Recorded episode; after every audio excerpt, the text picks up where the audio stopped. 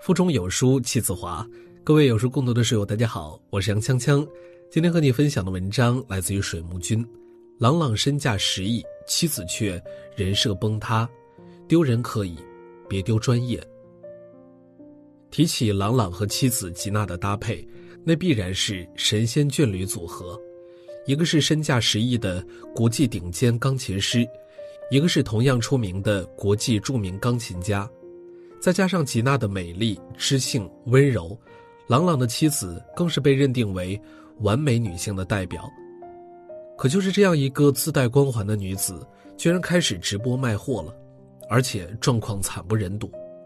吉娜在直播时和大家分享了自己的瘦身秘籍，也变相的向观众推荐燕窝、酵素这样的产品。可她推荐的文案永远都是“我最近常吃，我特别喜欢吃”这样的话术。每次都这样讲，到底对产品了解几分呢？当然，借助身材优势，这样不专业的带货方法也没有激起多大的水花。直到最近，他由瘦身产品转战到了生活日用品，这这下直接就打破了吉娜在众人心目中美好的形象。在直播中，吉娜先是以同样的方式开场，向大家推荐一款我常用的吹风机，接着从一个新盒子里掏了出来。这个动作让网友感到些许尴尬，毕竟谁会把常用的物品储存到新盒子里呢？这还不是最迷惑的。吉娜随后又说，吹头发的时候能感觉到负离子的浓度是很高的。负离子，这东西还能感觉到吗？听完这句话，我觉得自己的九年义务教育受到了极大的侮辱。一个国际钢琴家转行直播卖货也就罢了，毕竟行行出状元。可带货就带货吧，前期的基础功课都不做吗？吉娜极其不走心的带货方式，直接惹恼了一众网友。实际上，明星转行直播卖货已经不是新鲜事儿了。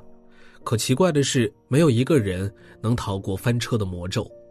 连淘宝直播带货排行榜稳居第一的李湘和稳居第二的王祖蓝也是如此。李湘首场直播数据十分可观，但随后的状态日渐下滑。有一场直播，一件貂也没有卖出去，奶粉也只卖了七十七罐。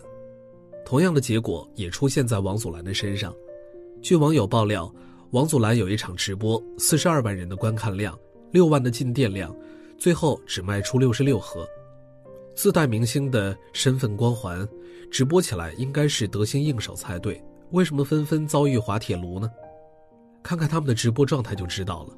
李湘记不住产品的名字是常态，眼睛跳出镜头看提字器也是常态，卖实用产品倒是没有停下讲解，一直在说真的是太好吃了，可是碗里的面被搅来搅去，愣没见他吃一口，这就仿佛在说，好吃好吃真好吃，但是我不可能吃。王祖蓝就更尴尬了，当他安利自己常用的美牙仪时，让大家把凝胶涂到牙齿上，再用仪器刷。助理解释说，应该是将凝胶放到仪器上使用。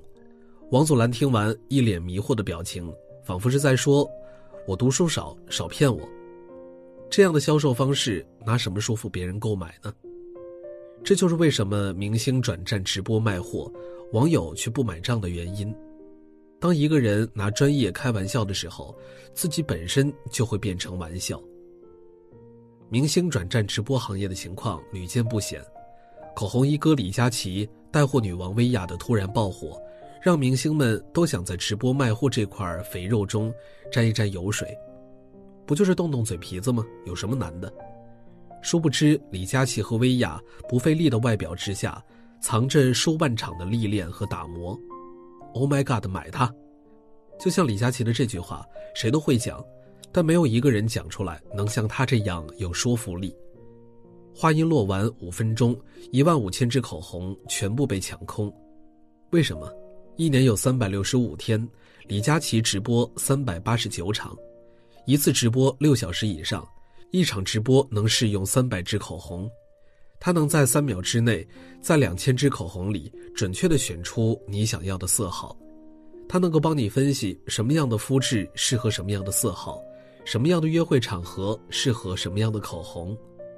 这样的专业描述，不信他还能信谁呢？而薇娅呢？四月一日，一场直播震惊了互联网。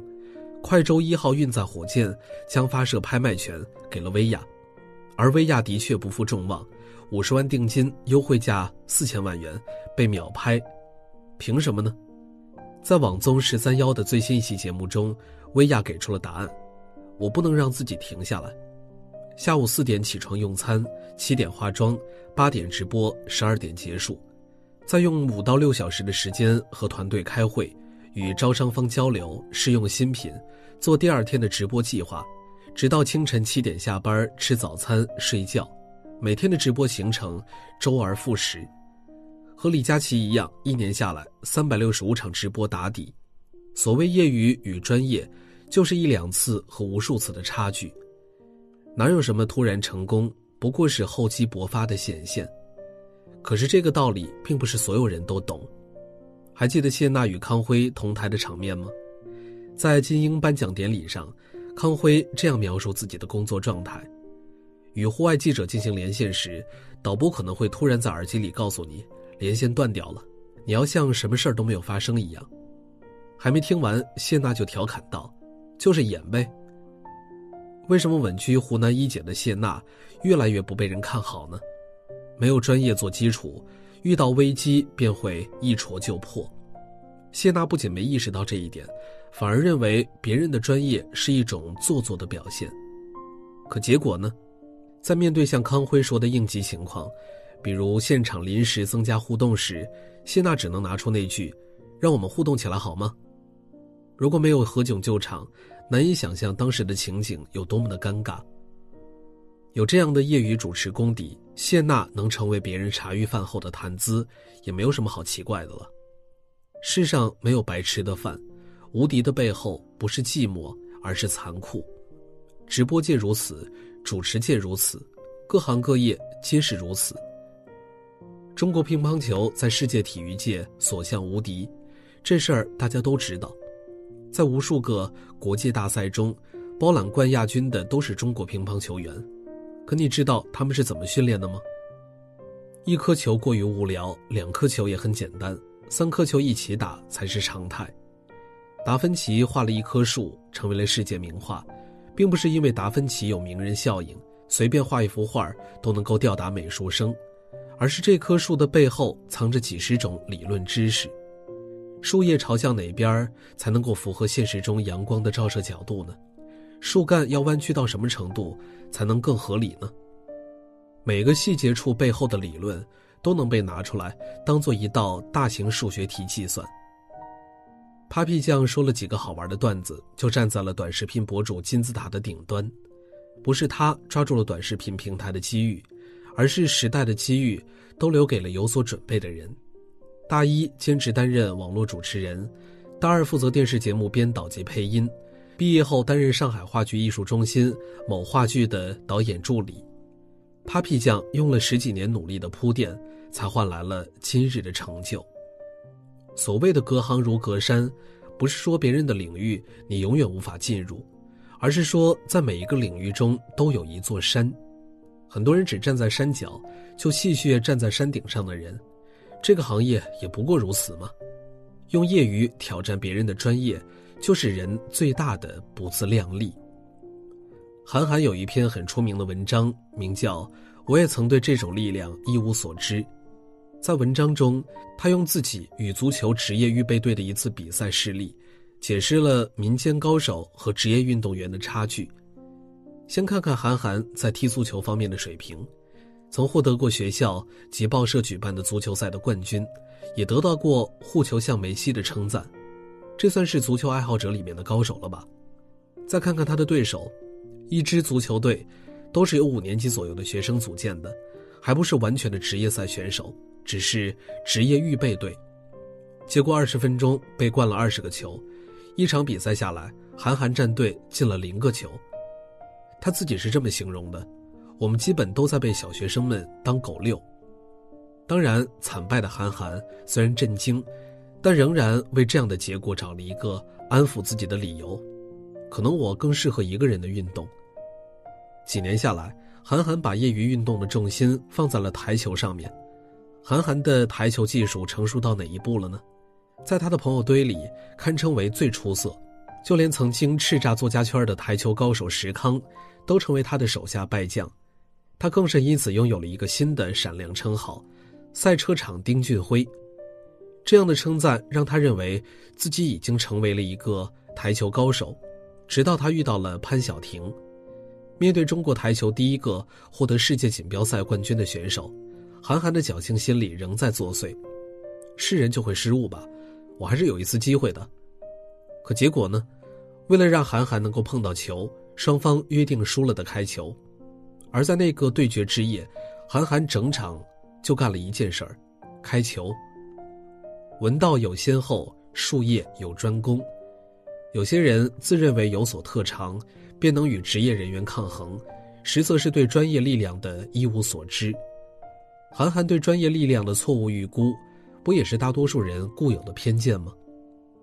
在学生群体中，有这么一个有趣的现象，相信大家都见过：当一个考了六十分的孩子开心地向自己的小伙伴炫耀，却发现小伙伴并不开心，一问才知道对方只考了八十分。乍一看很搞笑，可是搞笑背后的道理却是相同的，也就是业余和专业的根本区别。一个是小有所成，止步不前；一个是小有所成，只是起点。而现实生活中，大多数人都是考了六十分，就想要挑战得了八十分的人，却忘记了两个人中间差的根本就不是这二十分，而是一万个小时的锤炼。所以，为什么吉娜几次直播翻车，就引起了这么大的众怒？作为国际著名的钢琴家，吉娜也经历了无数个一万小时的锤炼，才从钢琴领域的业余走到了现在的专业。在别人还在玩洋娃娃的时候，四岁的吉娜开始学钢琴，八岁开始在公共场合进行钢琴独奏，十岁得遍各种大小钢琴比赛奖项，并进入汉堡音乐戏剧学院就读。并师从世界级四大音乐学院的柏林艺术大学的著名教授。二零一七年，二十三岁的吉娜举办了个人专属的大型独奏音乐会。在这近二十年的岁月中，他吃过多少苦，受过多少罪，才为自己迎来了世界瞩目的耀眼时刻。如今，他转行走入了另一个领域，却忘记了这个道理。可是，不是只有钢琴家才需要锤炼的。每一个领域的专业人才都曾经历过零到一百分的积累。斯坦福一位教授曾这样说过一句话：“人就是一条竖线，你要做的就是成为一个领域里最棒的人，一个就够。”所以，以下的话奉劝吉娜，也与所有的人共勉：别拿自己的业余去挑战别人的专业，你只需要在一个领域成为那个最棒的人。当然，如果想要在第二个领域活得同样精彩，请别忘了自己曾经历过的那一万小时的锤炼，用心一点努力一点这才是走向专业的正道。点个再看，也时刻铭记这个道理。人生是一场修行，你能走多远，取决于你灵魂抵达的深度。有书君在这儿推荐大家一个优质的教育平台，扫描文末二维码。关注后回复绘本，即可体验人生新高度。好了，今天的文章就为大家分享完了。在这个碎片化的时代，你有多久没有读完一本书了呢？长按扫描文末二维码，在有书公众号菜单免费领取五十二本好书，每天有主播读给你听。我是杨锵锵，我在京津走廊廊坊为你送去问候。喜欢这篇文章，走之前记得在文章末尾给我们的文章点一个再看。我们明天的同一时间不见不散。